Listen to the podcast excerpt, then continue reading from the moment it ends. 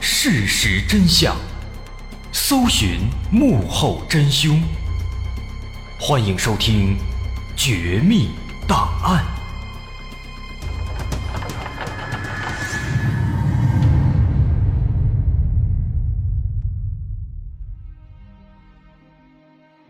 还原事实，探索真相。欢迎继续关注《绝密档案》，我是大碗。在上节咱说到，通过调查艾米的车子，警方猜测艾米曾经把车开到了牧场地区，有可能是在伊利诺伊州西北部的怀特塞德县。但是仅仅知道这一点还是不够的。对比之前的一些监控发现，在第二天。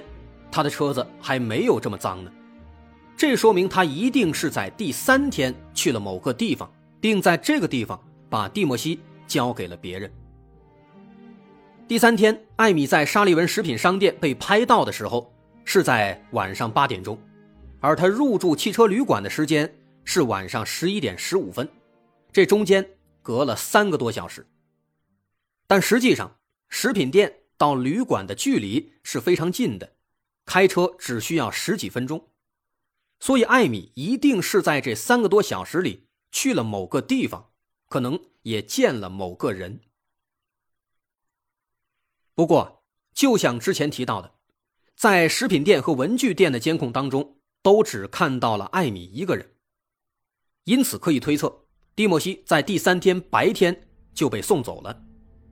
那既然如此，他为什么会在当天晚上？又消失了三个多小时呢，这其中一定是发生了某些事情。几天之后，警方还查到了一些更加让人震惊的消息。通过调查艾米的汽车最近几个月在高速公路上的交费记录，发现他在两三个月之前曾经两次开车走过相同的路线，这两次。可能是提前去踩点探路，或者也可能是去和某些人见面。但是不管怎么说，这趟旅程肯定是提前计划好的，他早就想这么做了。这件事儿肯定不是一时兴起。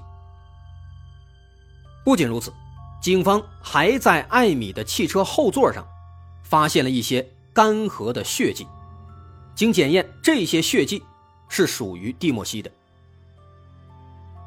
这个血迹的发现让警方有些震惊。难道说蒂莫西并没有被送走，而是已经遇害了吗？难道是艾米先杀了孩子，然后又自杀了吗？如果是这样，这起案子似乎在向着最坏的情况发展。警方思考再三，最终还是决定把这种猜测告诉孩子的父亲詹姆斯。不过，詹姆斯在得知这个情况之后，反倒是帮警方解决了他们心里的谜团。原来啊，这些血迹可能是几个月之前蒂莫西流鼻血的时候不小心沾上的，那警方应该就是多虑了。这个谜团解开了，但是案件调查也基本陷入了停滞。本案最大的突破口很可能就在他们第三天的行程路线上。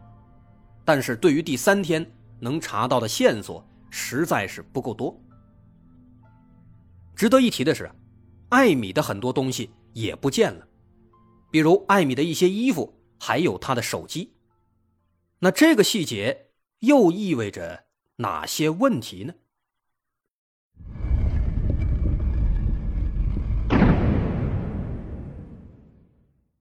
一直到案发八年之后。二零一九年四月三日早上，在美国肯塔基州的纽波特，一个男孩在街上缓慢地走着，他看起来十分虚弱和疲惫，脸上还有一些淤青和擦伤。早上八点左右，一位名叫克雷卡奈特的女性注意到了这个男孩，她来到男孩跟前，问他是否需要帮助。男孩虚弱地说：“你能帮帮我吗？”我被绑架了，现在我想回家。听到这番话呀，克雷卡立刻带着孩子来到了警察局寻求帮助。面对警察的询问，男孩表示，自己之前被两名男子绑架了，他刚刚从俄亥俄州一家汽车旅馆里逃出来，他一直跑，一直跑，中间还经过了一座大桥，从俄亥俄州的辛辛那提一直逃到了肯塔基州。警察听了，问这个男孩叫什么名字，帮他寻找父母。男孩回答说自己叫蒂莫西·皮特森，今年十四岁，被那两名男子囚禁了七年多了。听到这个回答，警方非常震惊。八年前，蒂莫西失踪案件闹得沸沸扬扬，虽然不在一个州，但是他们也有所耳闻。而眼前这个男孩说自己的名字就叫蒂莫西，而且被囚禁了七年多，不管是名字还是时间，这都完全能对得上啊。于是当地警方马上联系伊利诺伊州警方，寻找孩子的父亲詹姆斯。与此同时，警方也进一步了解案情，试图搞清到底是谁绑架并且囚禁了这个孩子。男孩表示，那两名男子都非常强壮，都是白人，其中一个男的是黑色卷发，在脖子上有蜘蛛网一样的纹身，另一个男的手臂上纹着一条蛇，个子比较矮。除此之外呢，那两个男的开着一辆威斯康辛牌照的白色福特 SUV，上面画着黄色的卡通图案，左侧保险杠还被撞坏了。至于自己被囚禁的地方，男孩说，在这七年多时间里，自己被换了很多个地方，但都是在各个旅馆里。最近一段时间，他被关押在了一个汽车旅馆，那个旅馆的房子都是红色的屋顶，一共有十个房间，是一个比较小的旅馆。那根据男孩提供的这些信息，警方首先对辛辛那提和肯塔基州北部地区的所有汽车旅馆。都展开了大规模的排查。很快，经过排查，找到了十几家符合条件的旅馆。警方把旅馆的照片拿来给男孩辨认，但是男孩表示自己逃跑时太慌张，记不清了。好在符合条件的旅馆一共只有十几家，于是警方开始对这些旅馆逐一排查，询问是否有两个男人。带着一个十几岁的孩子在这里住过，但奇怪的是啊，所有旅馆都问了一遍，却没有找到符合特征的目标。那这个情况就太奇怪了，所有条件全都符合，为什么就是查不到呢？难道是男孩提供的消息不够准确吗？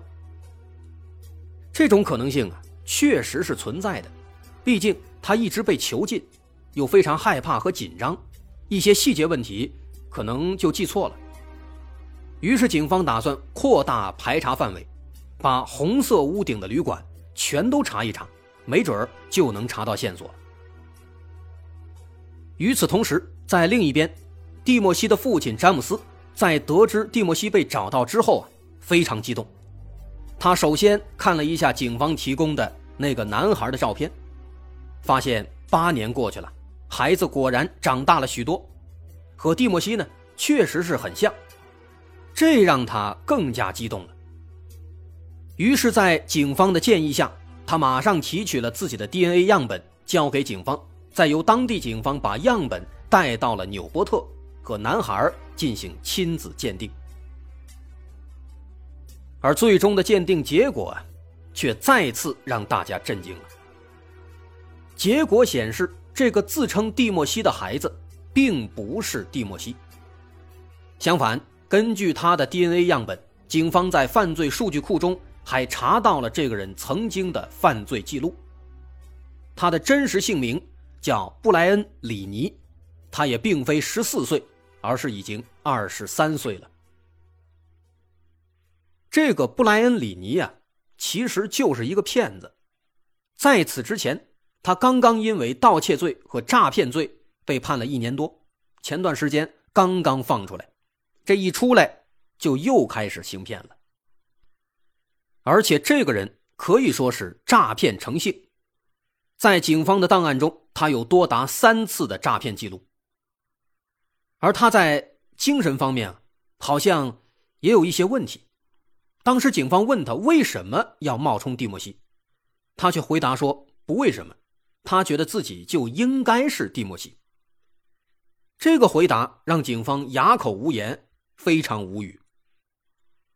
但也的确，我们仔细想，如果他真的是为了冒充，从而骗取更好的生活，其实这是完全行不通的。虽然说他和蒂莫西长得是有点像，但是他对蒂莫西的过往并不了解，而且一旦做了亲子鉴定，就必然会露馅现在寻亲、亲子鉴定那是必须要做的，所以说单纯的想靠冒充去行骗，这是不可能实现的。说直白一点啊，只有傻子才会靠这样的方式去行骗，这根本行不通。那鉴于他的这些奇怪的症状和情况，警方就带他去做了精神鉴定，结果发现他果然是有一些精神上的疾病。但最终呢，他还是因此被判了八年。那至于为什么被判了八年，因为美国那边法律跟咱们这边不一样，所以咱们也不太清楚。无论如何，这件事呢，对詹姆斯来说，成了一个非常大的打击了。他本来以为儿子找到了。却没想到是一个骗子。后来在接受采访时，詹姆斯表示说：“当时他专门把家里打扫得干干净净，买了好多蒂莫西爱吃的，就是为了迎接儿子。结果没想到第二天警察来信了，发现是一个冒牌的。就这样，一切又回到了原点。”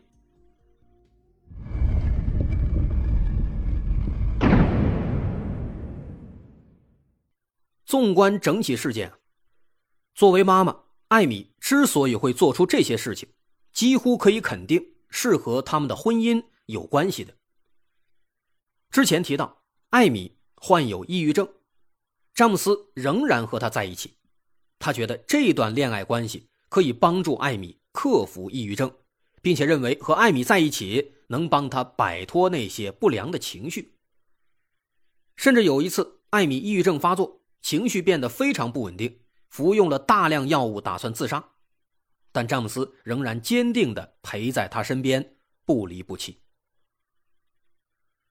后来，两人结婚了，他们的孩子也出生了，但是没过多久啊，詹姆斯和艾米之间却开始出现一些问题。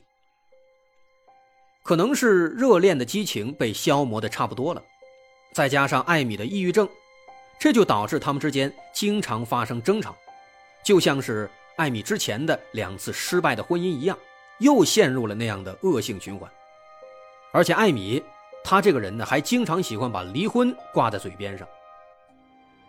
但即便如此，艾米曾经向自己的母亲表达过一种担心，她担心如果真的离婚了，法官会因为自己有抑郁症而把蒂莫西的抚养权判给丈夫。所以。他一直都是嘴上说说，却从来不肯真正的离婚。那么这样的一种心态，似乎可以解释为什么他在电话里一直强调说蒂莫西是我的孩子。他可能真的是太怕失去了。那么由此也就诞生了一种猜测：有没有可能，在抑郁症的影响下，艾米想不开了，他先是杀害了自己的孩子。然后又自杀了，因为艾米在遗书里说了嘛，他说，蒂莫西和爱他的人在一起，而且非常安全，永远不会被找到。注意，这个永远不会被找到，有可能就意味着孩子已经被杀死了，而自己也要去天堂陪伴孩子，自己就是最爱孩子的，所以说孩子和最爱他的人在一起，而且永远不会被找到。有可能是他让蒂莫西吃了大量的抗组胺药物，把孩子给药死了，然后呢，把他的玩具和书包等等一起给埋掉了。这就解释了为什么在最后的三天时间里，艾米带着孩子去了各种各样的游乐场所，还给他买衣服、买玩具，这可能就是最后的狂欢了。不得不说啊，这种猜测有些细思极恐，脑洞非常大。但是，母爱是非常伟大的，有哪个母亲会愿意伤害自己的孩子呢？即便艾米患有抑郁症，但这种说法还是很难让人接受的。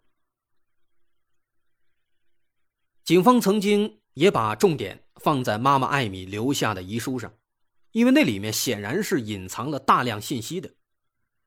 艾米在遗书里还说过一句这样的话：“她说，我不能因为自己的选择让詹姆斯去伤害蒂莫西，所以我把他带到了一个更加安全的地方，他会被很好的照顾。”那这句话呢，似乎在暗示詹姆斯曾经有过伤害蒂莫西的历史。而艾米可能是要保护蒂莫西，所以才要在自己自杀之前把他藏到一个安全的地方，从而保证在自己死了以后，孩子不会再受到伤害。不过，詹姆斯到底有没有伤害过蒂莫西，这无人得知。詹姆斯表示自己和孩子的关系一直非常好，孩子的爷爷奶奶、姥姥姥爷对此也不知情。因此，这个问题其实无解，只有詹姆斯的一面之词。但是我们还要注意，他在这句话里面他说：“是因为我的选择，因为我的选择让詹姆斯去伤害蒂莫西。”那么，这个“我的选择”是指的什么呢？詹姆斯表示，在案发几年前，他发现妻子和前夫还保持着比较暧昧的联络。詹姆斯当时很生气，就让妻子做出选择，选自己还是选前夫。他说自己不会干涉妻子的选择，但前提是如果选前夫，自己要得到蒂莫西的抚养权。所以说，根据这个情况，有一种猜测是这样的：这种猜测认为，艾米她在欺骗自己的丈夫，他们的孩子蒂莫西。其实并不是她和詹姆斯生的，而是她和前夫所生的。之所以会有这样的猜测，是因为，在艾米怀上蒂莫西之前，詹姆斯患上了淋巴瘤，一直在接受化疗，而化疗期间其实是没那么容易怀孕的，化疗会严重的破坏精子，即便怀上了，可能也会影响孩子的健康。但是他们偏偏在那个时候怀上了，而且怀上之后生出来的蒂莫西非常健康，所以这种猜测也就出来了，认为这个孩子可能不是詹姆斯的，詹姆斯被绿了。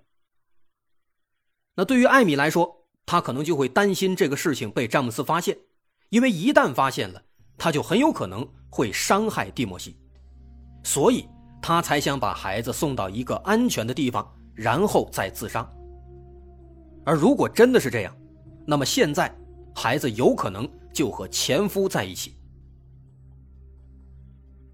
这种猜测啊，听起来是非常有道理的。警方当时也想到了，于是警方对两任前夫做了调查，但是没有发现任何问题。所以这个时候就又衍生出了一种新的猜测。认为这个孩子呢，也不是前夫的，也不是詹姆斯的，而是艾米和一个小三儿、一个情夫一块生的，所以蒂莫西应该被送到了情夫那里。但如果真的是这样，那就真的没法查了，因为警方这儿是没有任何的有关艾米平时的通讯线索的。需要说一下，艾米的手机在二零一三年被发现了。在哪儿呢？就在当时那个旅馆附近的公路旁边的排水沟里。这个手机可能是艾米自己丢的，当时被发现的时候啊，已经经过两年的风吹日晒，都不成样子了。警方后来呢，也调取了手机当中的信息，但是这些信息都很正常，包括他生前的一些通话记录、短信记录等等，都没有任何问题。那从这个角度来看。情夫的可能性也就随之减小了。所以说，分析来分析去，到底是哪一种情况，到现在也很难说。总而言之啊，这起案子有太多太多的离奇之处，其中也潜藏着很多谜团，至今都没有解开。但十一年过去了，这些谜团似乎也早已被遗忘了。蒂莫西还是没有回来，艾米到底是如何死的，至今也还都没有搞清。这起案子就这样成了悬案了，我们没有办法，只能盼着有一天，蒂莫西能自己寻亲，自己回来。我是大碗，有关这个离奇的失踪的故事，咱们就说到这儿了。如果您喜欢，欢迎关注我的微信公众号，在微信搜索“大碗说故事”，点击关注即可。感谢大家收听，我是大碗，咱们下回再见。